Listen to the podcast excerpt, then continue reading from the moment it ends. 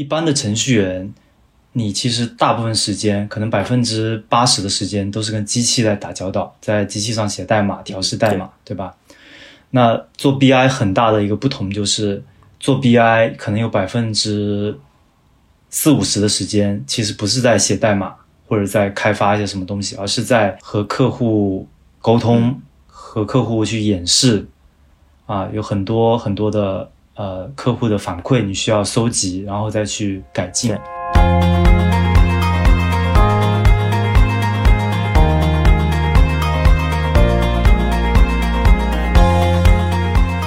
大家好，欢迎收听阔博治疗，智慧的智，聊天的聊，我是主持人潘天一。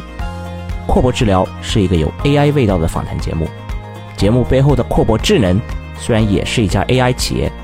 但是我们的节目中邀请的嘉宾也好，讨论的话题与行业也好，都并不一定限于阔博智能自己服务的行业领域。所以我们的愿景是通过阔博治疗这个节目，让我们的听众更广泛的了解到。在不同行业中多样化的人工智能应用场景和这些行业里有趣有故事的人。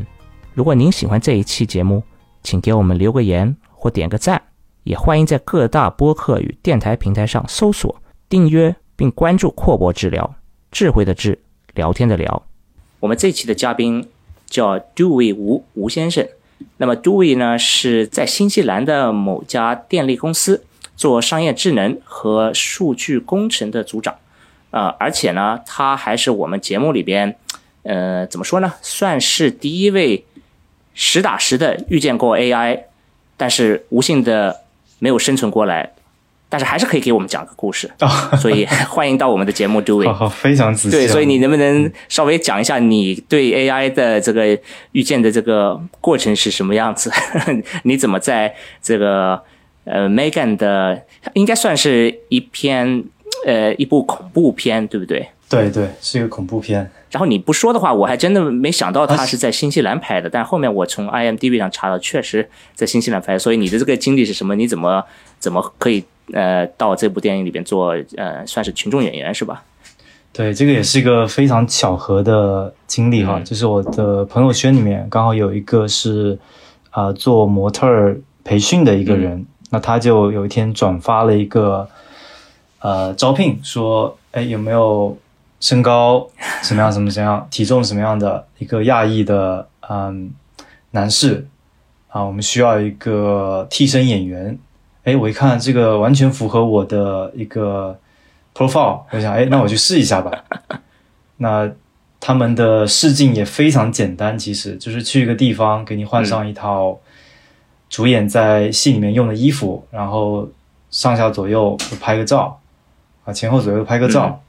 那、嗯呃、觉得你 OK 了啊，就通知你说，哎，我们在哪一天要拍这个镜头，你就过来就好了。所以是一个主演的主演的替身是吗？对，主演替身。我本来还还以为还 我还以为你是一个群众演员，因为我看到后面那个截图好像还蛮血血腥的。对对对，我是躺在电梯里面那个。嗯，看起来主演呃，不要剧透了吧？我这部电影也没看过，但是好像主演的后那个后半场，嗯，不咋地。呃，他不是算女一号或者男一号的主演吧？嗯、他应该算是主要演员，但是不能算是完全的主演。OK，啊，但是怎么说呢，也是一个非常有趣的经历，就是你去看了一个电影的拍摄过程，然后看到电影里面用了很多。很高科技的东西，我这是我第一次亲身经历过这个事情，嗯、所以觉得非常有趣。对我是因为我之前做过电影，所以一看到你你当过这个这个演员的话，我就觉得哎非常有意思啊，这个这个点还可以在我们节目里稍微稍微深挖一下，虽然不是我们今天的这个主题，所以啊、我们今天想聊的是在电力公司这种场景里边，怎么用呃 AI 怎么用数据来解决。一系列的问题，那也确实是有幸，呃，邀请到 Dewey 来我们的节目里边，从他的角度来来做这个介绍。那首先我想问一下，就是你个人的这个经历啊，除了这个电影的这个 cameo 以外，或者这个替身替身经历以外，呃，你是怎么这个走到就是国外的，就是在新西兰做电力公司的这种数据呢？啊，这个得从我。毕业说起吧，可能还还得毕业之前吧，就大学毕业之前啊，我是学化学的，然后呢，因为我从小十四岁就开始编程，哇，而且我都一直没有断过，就一直在在编程，所以嗯。我就觉得说，哎，我学的这个化学我并不是很喜欢，我还是更喜欢我从小就练就这个本领啊，所以我毕业呢就进了一家软件外包公司，啊，第一份工作是做 Java 的一个程序员，嗯。每天就 face bug，啊，后来跳到了甲方这边，那就进了一个项目组，嗯。啊，就开始做一些新功能的开发，也 face 一些 bug。然后呢，大概两年吧，两年左右，我的公司开始了一个重组。那重组的时候就有很多机会会换到新的组，哎，我就很刚好被分配到一个做 BI 的组里面，哦，然后就开始一发不可收啊，一直在做这个啊数据跟 BI，就做到现在，所以大概是做了十几年吧。那这中间呃涉及到这个数据的领域就越来越广，从最早的呃做 ETL 做数据仓库，然后做报表，到后面开始做一些更大型的数据仓库，就数据量也是越来越大，然后用的东西嘛，随着这个数据行业的发展，啊、也越来越广。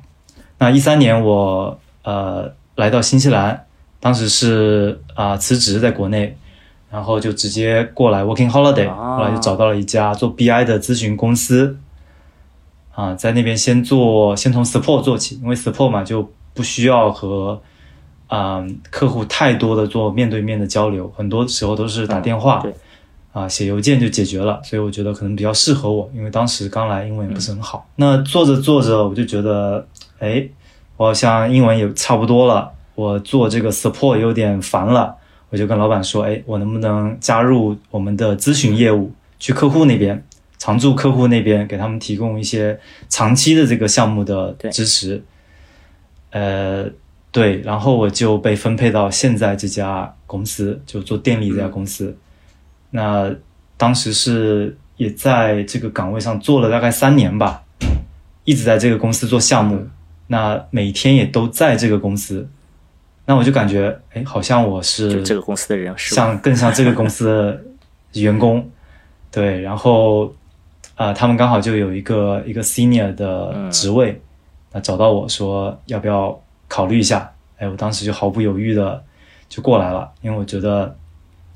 呃，一个全职的职位比一个呃 contractor 的这种职位可能会更有发展一些，所以你进行了人生的第二次从乙方到甲方是吧？对对对，第二次啊，对，然后这几年就接触了更多的关于数据的，就不仅仅局限在啊、BI 上面，然后开始做一些数据工程啊，还有机器学习的这些应用，所以对我来说，这个跳槽确实蛮值得。是是。哎，在我们聊这个电力公司的应用场景以前啊，因为你有那么长的一个 BI 的经历，其实我也想稍微先往这方面去去靠拢一下。就是，呃，我们公司也在做类似的，就是呃，可能从客户呃从数据层面上需要的，呃，主要还是可视化吧。我觉得就是它有海量的各种各样不同维度的数据。那么在可视化方面，呃，有的时候他不知道他其实想要什么东西，什么什么数据，什么信息最呃符合他的。呃，或者说对他来说能有用，帮他更好的去，比如说运营他的这个业务。呃，那我们作为这个数据供应商的话，也不一定是对这个方面很很了解，就是或或者说我们要跨到客户那边，从换位思考，从他的角度再回来考虑，呃，我们收集的好多这些数据怎么去服务他。那你在这个 BI 行业做的那么久的时候，你自己有没有发现到一些规律啊？就是什么样子的这种工作或者合作关系，可以让双方都有比较好的这种在呃 BI 上面，就是如何去用这个数据去，比如说做做决策，做做一些呃有效的这种后续的应用。对，这个就涉及到一点，就我为什么会喜欢这个 BI 行业做了这么久啊？就是因为一般的程序员，你其实大部分时间，可能百分之八十的时间都是跟机器在打交道，在机器上写代码、调试代码，对吧？那做 BI 很大的一个不同就是，做 BI 可能有百分之四五十的时间其实不是在写代码，或者在开发一些什么东西，而是在读文档和客户沟通，和客户去演示啊，有很多很多的呃客户的反馈，你需要搜集，然后再去改进。所以，呃，想要做好这个 BI，我这么多年经验就是，首先它不是一个一次能够交付的项目，而是要循环多次。就你最有效的方法肯定是先做一个模型，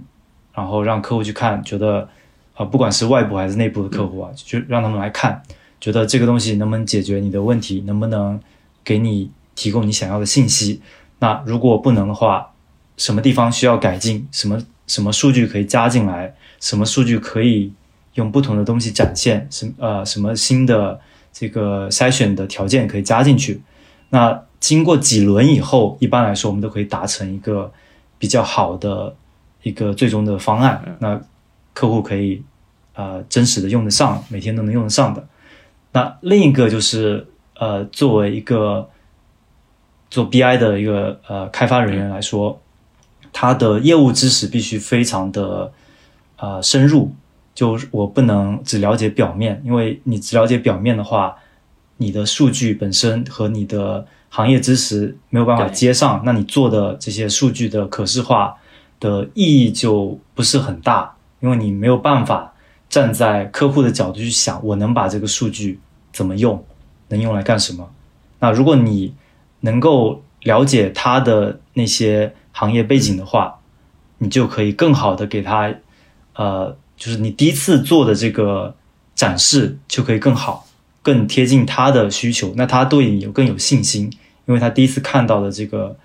呃，结果就是和他想要的结果可能只差一半啊，那慢慢的你这个一半就会，这个和他想要的差距会慢慢的缩小到百分之四十、百分之三十，最后到八九不离十，大概百分之九十吧，因为。基本上没有百分百，你可以花很多很多时间去一直调，但是，呃，每一个每种展示方式都有它的优缺点，不可能真的到那么完美。但是如果你没有这个背景知识的话，你可能刚做出来的只符合他百分之十的预期，或者是完全跟他的预期不一样，那他这时候根本就没有耐心去和你慢慢的把这东西调好。所以我说，这个作为 BI 开发人员来看，他的行业背景非常非常重要。好像这也是为什么那么容易可以从，就是甲方呃从乙方转到甲方，因为你为了把这个乙方的工作做好的话，你其实得先去做甲方的这份工作，其实你是要陪他们做他的那个业务，你才能真的去了解他的那个业务，然后再返回来去开发这个这个产品或者这些数据。其实呃，除了这个初级程序员啊，嗯，包括资深程序员还有。那些啊叫 principal 的对那些程序员，他们也不仅仅是只和机器打交道，他们更多时候还是和人去打交道，也要了解公司的这些业务背景。包括你如果转到做那个呃架构师的话，也是需要了解公司的业务的。如果这个不了解，那基本上就是没有没有办法去真正的设计出呃有效的一个系统。那做 BI 也是一样的，当然 BI 就是对初即。即使是作为初级的 BI 人员来看，也是需要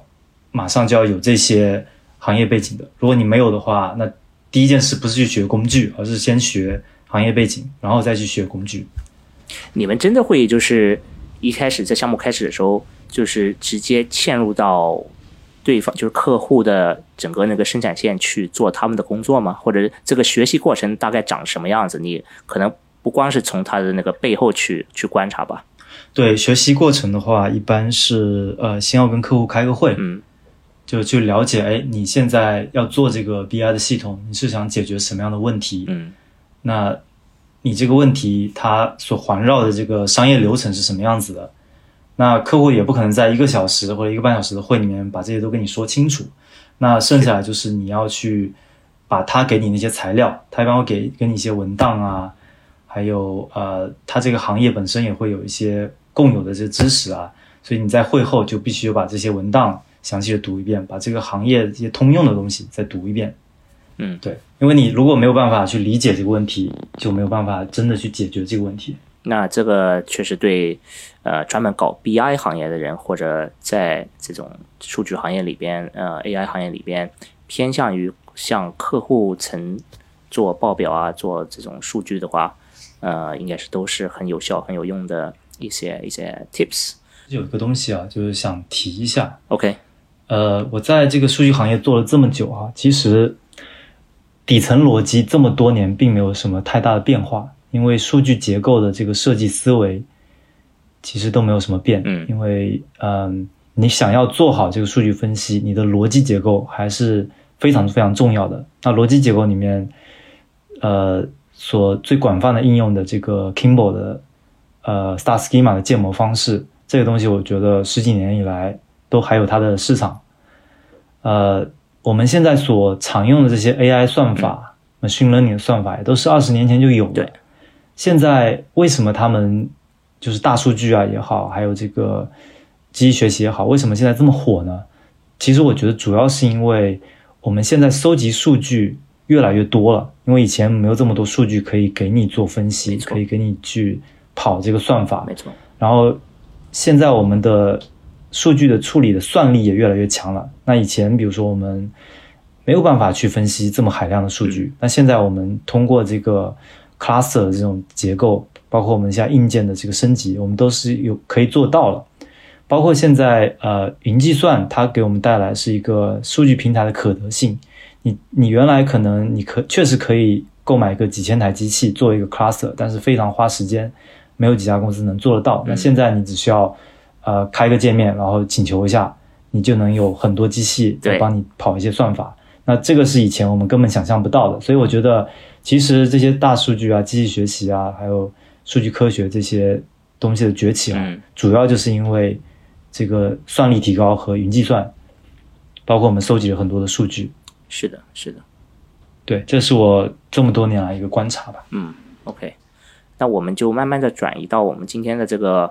主要的就是电力公司这边的一个应用场景。然后之前我们其实，在那个这次录制前面也也做了个 pre show 嘛，所以我是了解到了，就是国外呃这种电力公司本来它在市场上这个架构可能跟跟国内也不一样，所以呃方便跟我们的听众再解释一下，就是在比如说在新西兰，就拿新西兰为例吧，嗯，这种电力市场。呃，跟国内的有一些地方哪哪些地方是有有差异的？呃，像国内的话，我知道是国家电网基本上就包括了所有的呃这个端到端的这个电力的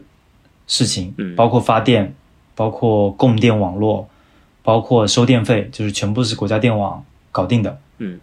呃，而新西兰的市场呢，它不一样的是，它的每一个层级，它都是分开的。像发电有专门的有私人运营的发电站，那然后呢，国家电网它是在全国负责主干网络的供电的，它嗯。把这个电力从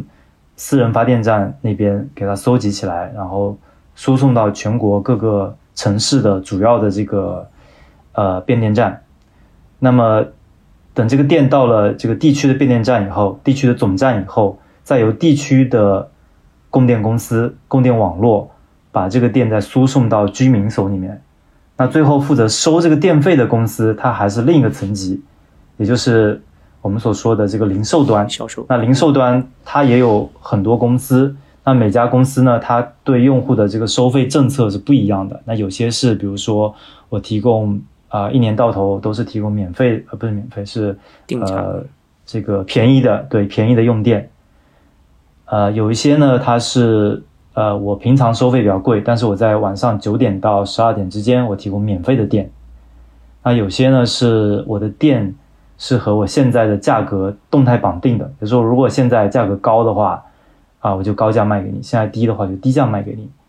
然后你还可以去提前去锁定，你可以提前买，比如说三个月的电，那你提前的越多，当然就越便宜。嗯，就是一些期货了哈。对，有点像期货。所以在这个收电费这个这个零售端的话，其实有很多创新可以可以放进来，因为你收电费的方式可以很不一样。你只要最后能保证自己盈利，那你怎么收都是都是没有关系的。那个我因为在芬兰长大，所以我也我也一直在关注那边，就是现在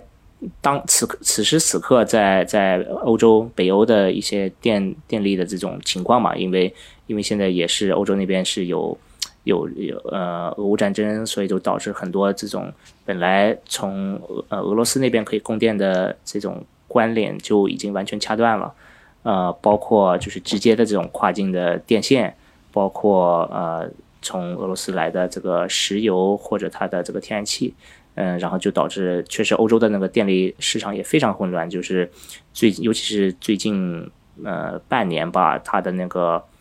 就是刚才你说的零售端的这些策略完全就是颠覆了，有一些之前可能低价签了这种所谓期货的这个呃。销售公司突然发现他们要倒闭了，因为他们买的这个店非常贵，但是跟客户已经说好了，就是他卖的时候可以非常便宜的卖出去，所以他们就是每天都在非常亏本的去做这个生意。那反过来说，就是可能在一些电费顶尖的时候，就是顶峰的时候签了这种定价合同的人，现在。到了春天以后，电那个电费又降下来了，但是他们发现他们自己被捆绑在一个非常贵的一个电费，但其实这些电力公司后面，呃，从低价从市场买这个电的话，他们赚的钱也不少，所以这种情况确实在这个市场经济里边会出现的哈。对，但是新西兰政府嘛，他就鼓励居民经常要去切换这个零售端的电力公司。这样能保证你自己拿到最优惠的电费。他们也专门做了一个网站，叫做 Power Switch 啊，你可以把你的年度用电量放进去，把你最近几个月的呃电力账单放进去，然后它这个系统就帮你算出来你最适合哪家公司卖的电，你一年能省多少钱。那它这个都有政府都帮你想好了啊，就帮你做这个竞价。对，竞争很激烈。那新西兰还有一个呃，这个新西兰电力市场还有一个地方和国内。非常不一样的就是新西兰的清洁能源的这个发电总量可以占到百分之八十五，嗯，也就是说它的大部分它的电都是清洁的，那主要是靠水电站还有风能发电，因为新西兰的水资源是非常丰富的，有非常多的淡水湖，嗯，然后风也非常大，像奥克兰，奥克兰的风就是常年都很大的，今天还在刮台风就更大了，那。呃，惠灵顿就是我们新西兰的首都，嗯，它的风那是比奥克兰还要再大很多的。那惠灵顿有一个有个玩笑啊，说在惠灵顿没有必要搞发型，因为你无论搞什么发型，出门十分钟以后全乱了。所以呃，在这个新西兰的北岛，那风能的这个发电量是非常大的，因为它常年都有风嘛，嗯，所以呃，新西兰就是要实现这个呃。碳中和其实蛮容易的，因为它的电能是百分已经是百分之八十五清洁了，它只要把剩下的转成清洁能源，然后再呃鼓励大家全部都是用电动车，然后其他的各种交通工具都是用电的话，轮渡包括还有呃公共汽车全部都用电的话，嗯，那很容易就实现了这个百分百的清洁能源。OK，但其实事实上就是这种。呃，所谓的就是可呃可持续的或者这种清洁能源的话，它不一定完全能做到百分之百。就是这这个要聊到稍微聊到，就可能跟我们呃听众稍微科普一下，呃，电网本身的这个比较奇怪的一个状态吧，或者说就是我我是在想，因为这个电网这个事情也是从很久以来是什么一八几几年开始慢慢发明出来的嘛，所以如果现在比如说乔布斯去。做一个新的电网，它肯定不会有做成这个样子。就是电网的一个特征吧，就是说，你每时每刻这个造出来的电的这个量，必须呃似乎约同等你当时候的这个销量，是吧？它的这个就是差异不能太大，否则整个电网就会就会倒掉。呃，然后再加上我其实想蛮好奇的，因为呃新西兰包括澳大利亚也是都是比较。就是跟其他的地方隔隔隔出来的这种小岛岛国，所以在这方面上，就是你们本身电网的这个这种抗压能力是是怎么样的？那我们现在的抗压能力当然还是要取决于这个化石能源，嗯，就是我们有很多的呃火电站，它在呃电网的这个用电高峰的时候，它火电站可以迅速的提供电能。那在没有用电高峰的时候，火电站就可以很快的给它 shut down 掉。嗯，水电站其实也是可以的，但是会有一些会有一些延时，因为水电站你要蓄水嘛，然后如果你需要用电了，水坝一放水，就这个水电站开始工作，但它会比火电站稍微慢一些。那同样，如果你不需要用电了，你把这个水闸给关了，当然你要考虑到这个，如果雨水太多的话，你还是得放点水先。对，对，所以呃，我刚才为什么说作为新西兰来说比较容易呢？是因为新西兰的水电其实比风能还多很多，所以水电站的话，它是也是可以啊、呃随时供能的，然后也是随时关闭的。这里面只要考虑你的经济效益就好，你要保证说，呃，运行水电站的那些人他有钱可赚就可以了。那说是百分百嘛，也不可能是完全的。那到最后肯定会有一点点的，呃，估计还是要靠化石能源，因为它的它提供的这个便利性你是没有办法替代的。对，这也是新能源最大的一个挑战啊，因为它那个都是看天嘛，呃，一个是看太阳，一个是看风，所以它的这个产能基本上就是水电还还可以嘛，就是只只要你有水，你甚至可以保证它比较稳定的一个流。但是风或者太阳能的话，就是非常它的这个怎么说呢？它的这个变换性变变化性太太强了，太高了。然后再加上你说的这个，就是它可能现在鼓励大家去转到新能源汽车啊，比如说这种，就是在某一个阶段，嗯，比较集中的去耗电这种，呃，这种方式，呃，也是对这个电网来说是比较有压力的。所以，嗯，接下来是其实蛮好奇听一下，就是从这种供电的策略角度来说，呃，有没有什么办法去去缓解这方面的？这也是算是一个智能电网的一个特征吧。嗯，对这个话题非常好啊，因为我所在的这个部门呢是公司的战略部门，嗯那他们整天研究的也就是这些东西，就是我政府现在要做这个碳中和，在二零五零年时候想要实现这个目标，那政府有专门的气候变化部门，嗯，那他们的核心策略就是要把绝大部分的燃油车换成电动车，那我们现在全新西兰可能电动车的保有量只有百分之三，哦，非常低啊、也大概就是三四万辆吧。新西兰有一百多多万辆车，那如果哈所有人在同一个时间段都去充电，因为他们回家基本上都是六七点钟，那这时候如果所有人一回来把这个充电桩插上，那肯定的在六点到八点之间会造成一个非常呃非常陡的一个高峰。那如果任由它野蛮生长的话，等电动车保有量到了接近百分百的时候，那我们的这个电网的基础设施投资就必须要非常高，才能够解决这个用电高峰的问题。嗯那所以我们现在呃在研究的一个策略就是说，我们能不能跟所有的用户去签这个协议，呃，让他们呃把这个充电的电流量的控制权交到我们手里，那我们这样就可以安排，比如说我们在呃同样的这个变电站的范围里面，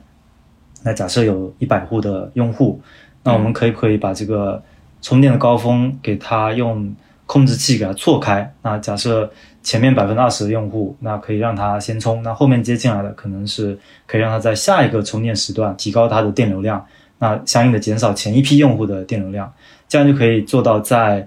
呃晚上六点到第二天早上凌晨六点这段时间里面，我们把这个这个电动车充电的这些高峰全部都给它平铺开来，嗯，这样我们的那个峰值就会小非常多，我们所需要的基础设施的投入也会少很多。当然，这个额外的事情就是我们要去开发这个呃一个平台，可以让用户让出他们的呃充电的控制权，然后我们在平台上做这个智能算法，能够让所有人都充满电，但是又不在同一个时间充。嗯，哎，这个听起来就回到，如果你之前就是一直做编程的嘛，就很是个很有趣的一个这种，算是一个编程问题是吧？是个这种优化的，呃，或者分布式优化的一个问题，呃，才还蛮有趣的。对，它不仅仅是一个数据问题，还有确实是一个编程，还有包括架构的问题。因为你数据呢，只是驱动它的这个一个算法，就是你什么时候能充电，但是你怎么把这个信息再传递回去，怎么把那个充电的信息收集上来，这里面就涉及到这个工程的问题了。就是说，你软件工程里面需要去做这个呃 API 这些调用，这个调度平台，那保证它的性能是 OK 的，保证它能把这些命令都来回的传递，而且动态的传递，而且非常稳定的去传递。不然的话，呃，假设如果别人签了你的这个协议，结果发现第二天早上车没有充满电，那他可能久而久之不愿意让你来控制它的充电权了。对对对对，这个让我想起，就是不光是需要有这个电网，还要有通讯啊。就像我们的那个，我我我自己家的那个地下车库，那个连连这个手机的手机的网络都没有，所以到下面以后就完全失去这个控制了，要想别的办法去。如果真的要做成一个智能充电。呃，我我这边就它只是一个非常死板的那种定时，哎，你就是在晚上，比如说十点和早上六点之间充，其他时候你就关闭了，所以一个这种非常非常 basic 的这个这个方式。哎，我刚才想提到，就是可能我们在这个介绍呃新西兰呃电力整个环境的时候，就是 稍微还丢了一个细节，也就是说你现在在的这个这个某电力公司，它是负责整个这个链路的，应该是就是算是搬运。的部分是吧？对我们公司负责的是一个地区供电，就是当国家电网把电输送到我们地区以后，嗯，那我们会把这个呃电再通过呃地区的一个主干网络，然后包括地区的一些呃变电站，嗯，然后再呃到地下供电或者通过电线杆来供电，供到每家每户去。当然，这里面还有一些电表的安装，我们也有一些市场份额在里面。嗯，所以就是就因为你们是在呃输送的这个环节，所以恰好是可以做这种，就是让终端用户把他的这个控制权再呃签给你们，嗯，然后在你们这个这个平台就是综合的去去控制一大片的这个供电情呃状态，是吧？就是其实还别的别的阶段的这个公司还做不了这这部分的工作。对，因为只有我们才有这个统筹能力嘛，因为。整个奥克兰的这个电网都归我们来管。如果是我刚才说到那些零售公司，那它可能是呃每个区里面有一些用户是他们的，有一些是别人公司的，那他就没有办法做到一个统筹的这个效果。就这个事情只有只能由我们来做。嗯，那这种客户的这个关系是是你们是等于是跳过这个零售去直接跟终端用户去签吗？还是中间还是得靠他的这个销售公司去？把这些，呃，这些不管是就是各每家每户，还是这种一些企业去 on board 进来，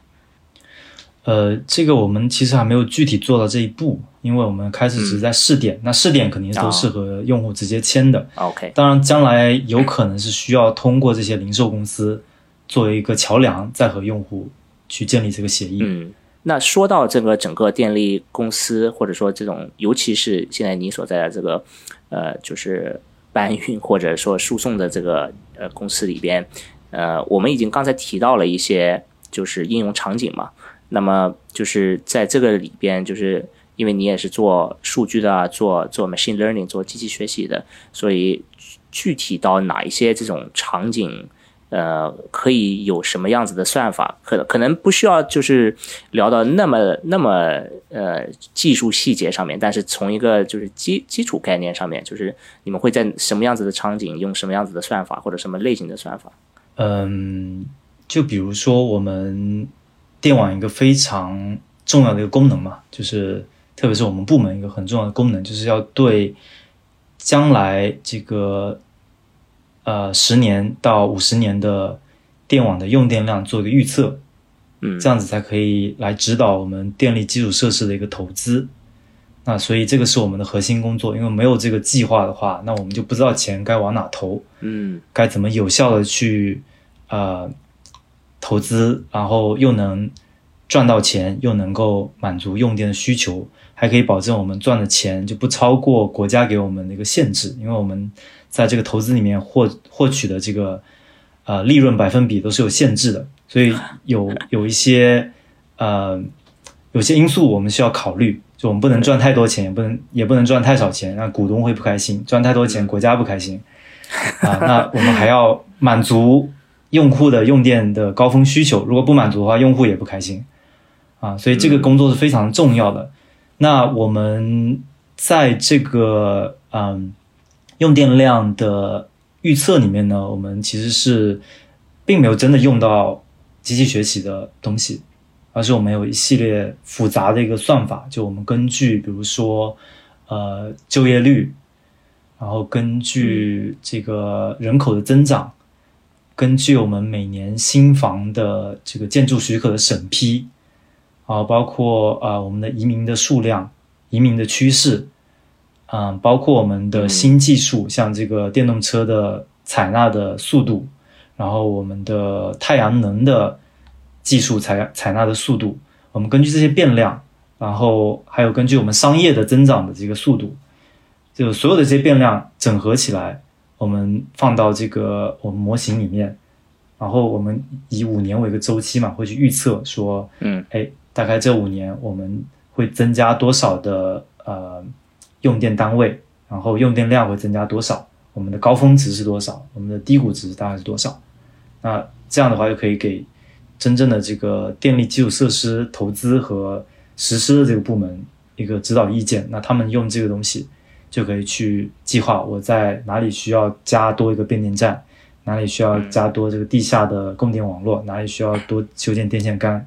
啊，包括哪里的呃电力设施太老旧了，需要去嗯需要去维护，这样才能保证它的这个电力的容量，这些都是。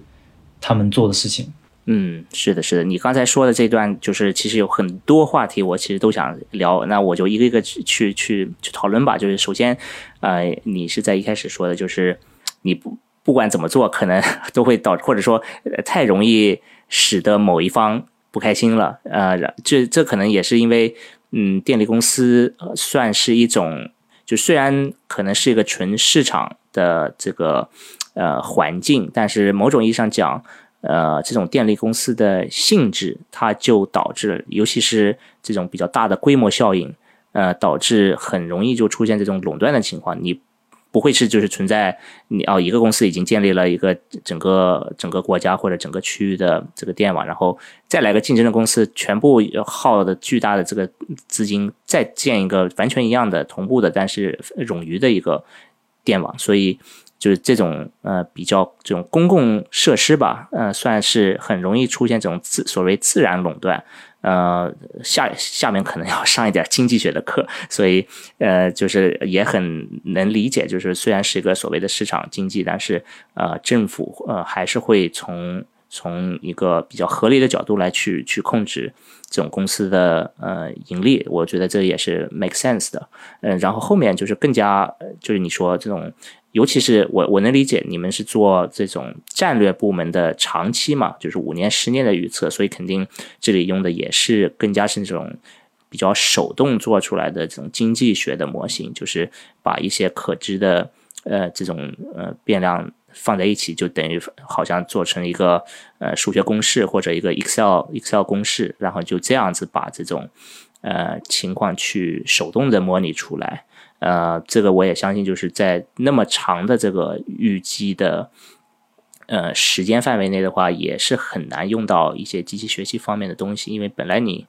进到这个模型里边的一些数据，可能都不一定是那么那么准确或者可靠的。但是，呃，我在想，你在做这个以外，呃，虽然就是你现在是在这种呃战略部门，但是有没有？因为你提到这个预测吧，所以让我就想到另外一个呃跟。电网或者电价比较有关系的嘛，就是说，嗯，虽然这个用电量，呃，是跟这个造电的这个量必须要呃是每时每刻处于一种平衡的阶段，那么就是问题来了嘛，就对这种电力公司来说，可能最很需要知道，其实就是近几个小时，甚至细致度到近几分钟，近比如说五分钟。可能有不同的这个时间啊，就是五分钟、半个小时、一个小时，甚至第二天，呃，这种每时每刻用电的这个量，呃，我也在，就是我说我关注到欧洲那边的这种电力市场，尤其是如果你买了这种，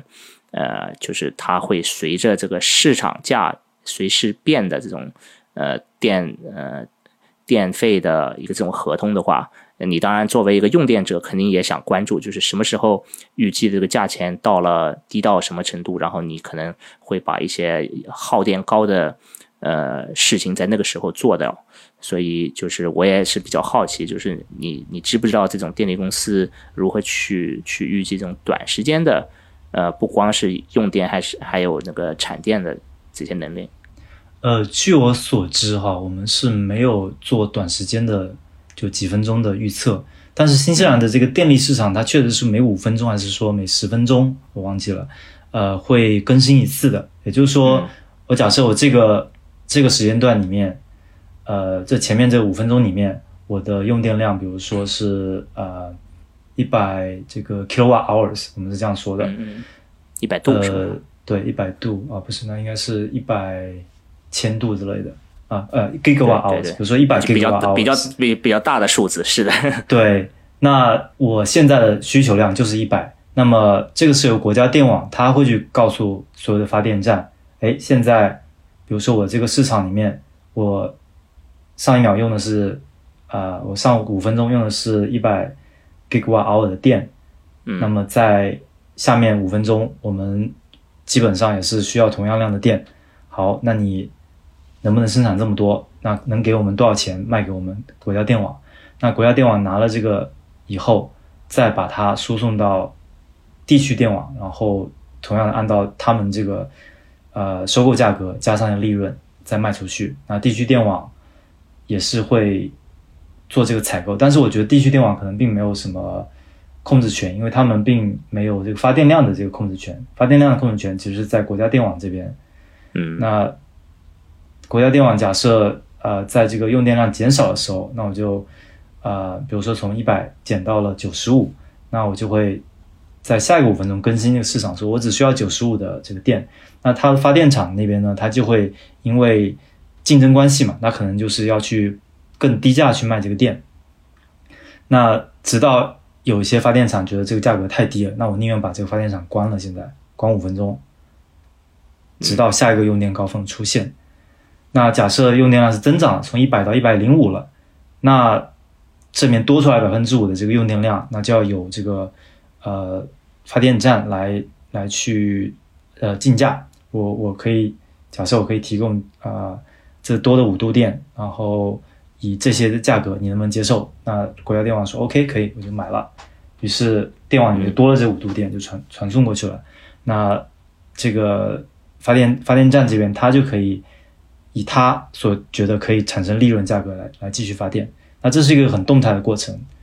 所以呃电网的这个高效基本上就由这个呃五分钟还是十分钟这个新西兰电力市场来决定的。对，这个确实说市场就其实它就是有点像一个一直持续呃年年不歇的一个这种股票市场，对吧？有有有卖家有买家，然后这个价钱一直随着这个需求和和那个产能的变化，呃，也是在动态的在调动调动中。对所以这里可以结合很多我们之前在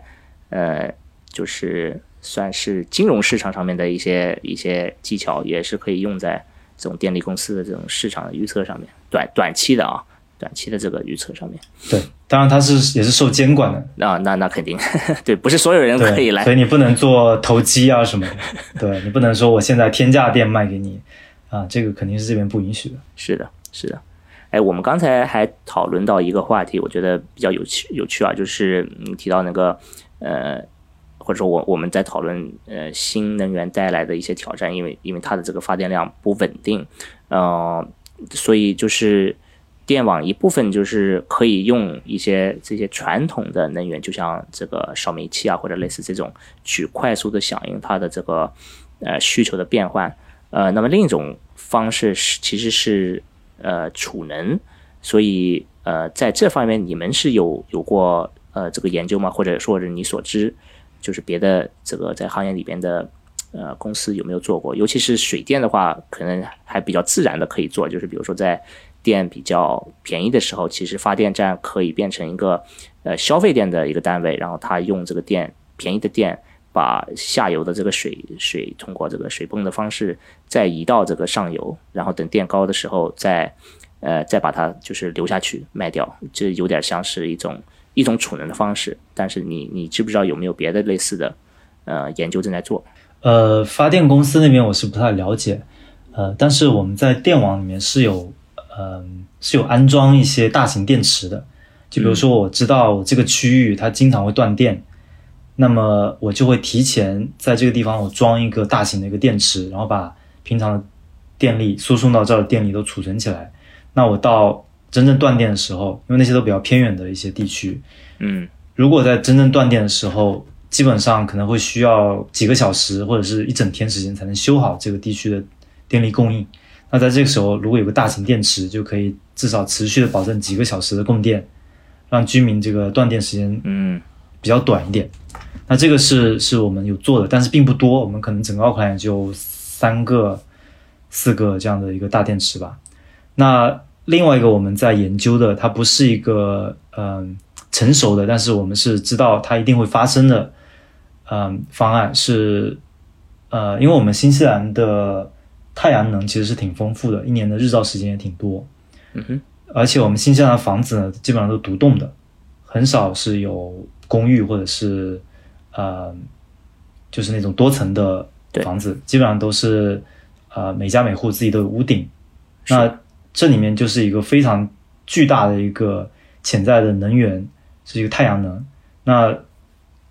新西兰它现在装太阳能的呃用户还不是很多，但是随着我们提倡这个碳中和国家这个战略，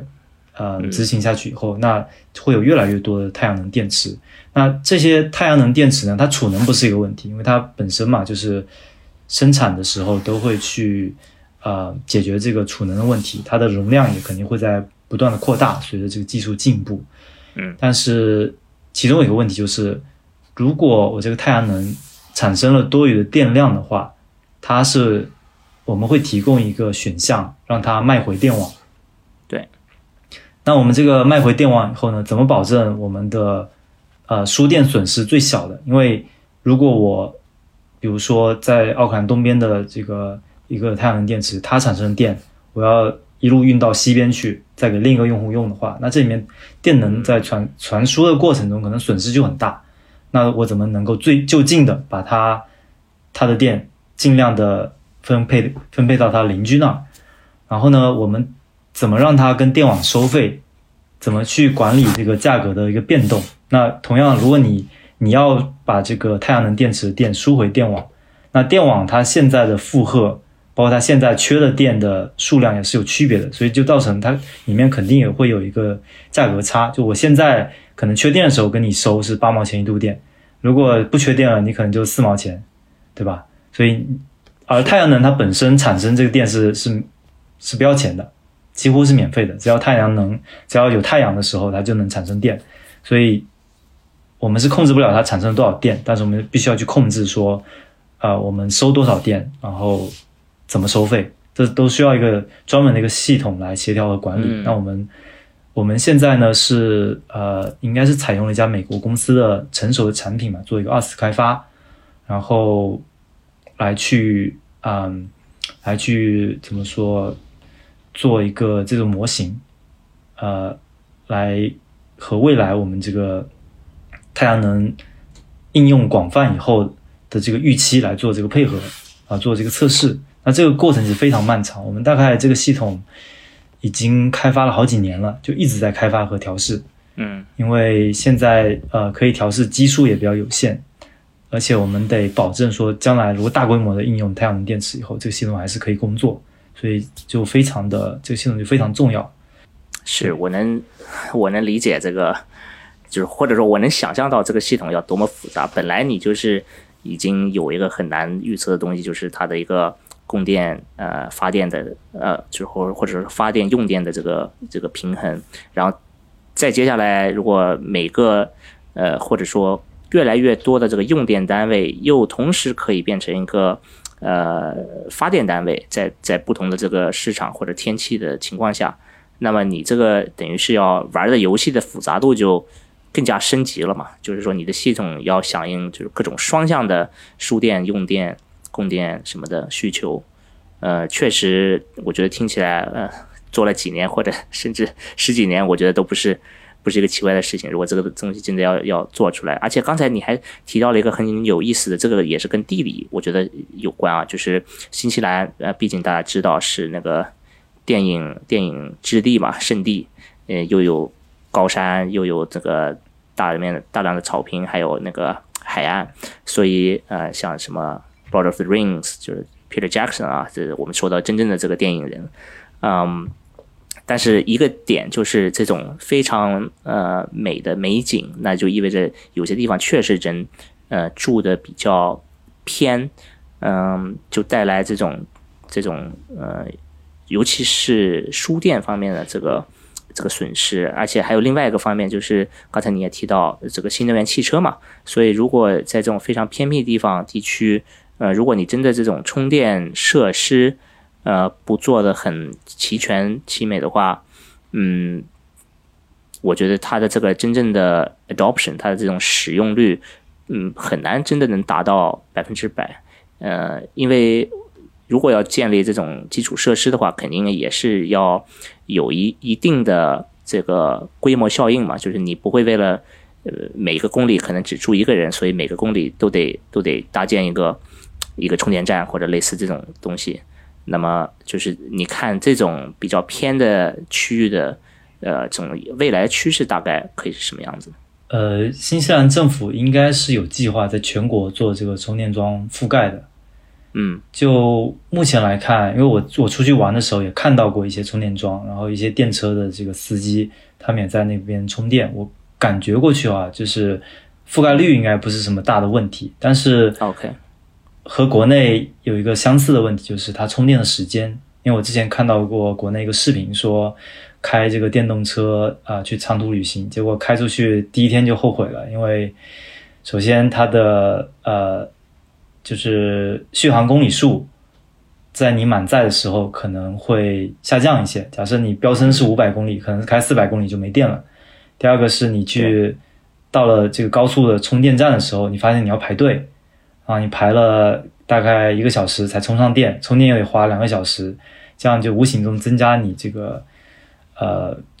这个路上所耗的时间，不如不如汽油车那么方便，你充个充个油立马就能走。那这个问题，我觉得在新西兰也是一样的。虽然充电桩可能可以覆盖全国，呃，可能排队也没有像国内那么严重，因为现在毕竟电动车还少。但是这个充电时间也是确实是个硬伤了。是，就当然这方面可能也是要靠一些呃 material science 做这种呃材质材质的这个突突破吧，就是新的新的类型的电池啊，或者那种就是秒充的电池啊，呃。偏科幻一点的东西了，但是我觉得，或者说我相信，呃，一直也有人在这方面做，嗯，不少的这种研研发投入。对我之前看到国内有一个，呃，想法的是挺新颖的，就是说，呃，与其你去充电，你不如直接把整个电池现场就给换掉啊。他换这个电池可能就需要几分钟时间，你车开进去，它只要标准化嘛，嗯，你这个电池直接机器给你取出来，换一个它充好的电池进去。对，这样子的话。它只要它只要能保证给你换的电池都是有一定的这个预期寿命的，都是跟你这个原来电池预期寿命差不多的，呃，大家都是执行这个标准的话，那应该是可可行的。对你就是从另外一个角度去，如果你的这个硬伤解决不了，呢你就存多几块电池，然后随时给你换掉，对吧？这是那个未来未来汽车的一个一个做法，至少我们看到过。对，啊。不错不错，那么我觉得今天聊的也也也不少了哈，呃，可能时间关系，我们就进入到我们这一期节目的这个最后一个环节，呃，这也是我们节目里边呃一直常有的一个环节，所以 d o we 啊给我们想给我们推荐什么一个什么东西呢？呃，我推荐一个我最近开始玩的一个运动吧。OK，好吧，行，呃，高尔夫。哦。那边应该是很多很多适合打高尔夫的地方吧，优美。对对对，因为新西兰草地很多，而且呃，草地的这个保养成本相对比较低。嗯，高尔夫呢，我其实打了蛮多年了，但最近才真的是请了个教练，好好的去学一学。那我为什么喜欢它呢？是你想它杆子挺长的，对吧？杆头有那么细，然后你要通过你这个一个很优美的动作。很沉稳的一个心态，把球打中，而且还能打得很直很远，这个是一个非常有成就感的事情。那去练这个高尔夫的过程中，我发现啊，你看别人打其实很容易，看他的动作好像很轻松，就是一个转身，优雅的转身，球就打出去了。但是非常多的细节在你自己练的时候是需要去注意的，然后你每次还没有办法说同时关注到很多细节，你得一个一个慢慢练，直到你形成这个肌肉记忆。然后你你可能一段时间你打的不错了，好，你长时间不打，这个手感也会急剧下降，所以它是一个其实很有挑战的一个运动。那我觉得这个东西呢，就比较像我们做 IT 的人。我回到我们这个 IT 这个行业啊，就像我们做 IT 的人，就是其实你看编程，哎，挺容易入门的，随便你花个三天时间学一门语言，你就可以开始编一些简单的程序了。但你要真的把这个编程或者是把数据这些东西做好，其实也挺难的，也需要很多很多细节你要去注意，很多设计的一些细节你要去揣摩的。那包括 IT 是一个持续学习的一个一个行业，如果你一段时间没有去练习了，没有去学习新的东西了，你可能你手感就下降，做一些事情你就没那么得心应手。所以我觉得高尔夫真的是蛮像啊 IT 这个行业的。对，哎呀，这个比喻就分享到这些，这个比喻非常好啊，我都没有从这个角度去想过。呃，高尔夫我自己呃没有怎么打过啊，就是可能在芬兰那边。就是偶尔去尝试，上学的时候吧，尝试一起一个班去稍微练一练，在那个 range range 上面稍微就打一打，也不是真的去随着那个洞去去去打。但是，呃，确实你这样说，立马能理解，就是它它是一种长时间的修行，呃，而且 就是你又很成功的把它用到在程序员的这个生活上面，可这可能也是每个人的这个自己的这个体验啊。呃，即使在技术领域当了当了这个领导，当了老板，呃，也不应该就是远离每这个这种日常的这个编程技术。如果你脱离了键盘太久的话，可能就就真的回不回不来了。对，对于我来说，就经常会手痒嘛，一定要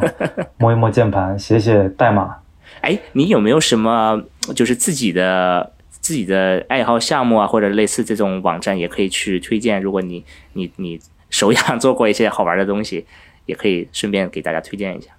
呃，我做过好玩的东西还真都没有上传到这个任何网站上面，都是我在工作里面做的。OK，OK，理解，那没关系，我们就这次不分享了。嗯，但是也是还是呃非常感谢诸位给我们呃做了这一期的这个讨论，谢谢。好，谢谢你们给我这个机会分享我这么多年一些碎碎念。嗯啊，应该的，应该的。您现在收听的是阔博治疗，一个有 AI 味道的访谈节目。如果您喜欢这一期节目，请给我们留个言或点个赞，也欢迎在各大播客与电台平台上搜索、订阅并关注阔博治疗，智慧的智，聊天的聊。同时欢迎关注我们的微信公众号“阔博智能 Clobotics”，了解更多阔博的行业应用场景，并且收到下一期阔博治疗的上线通知。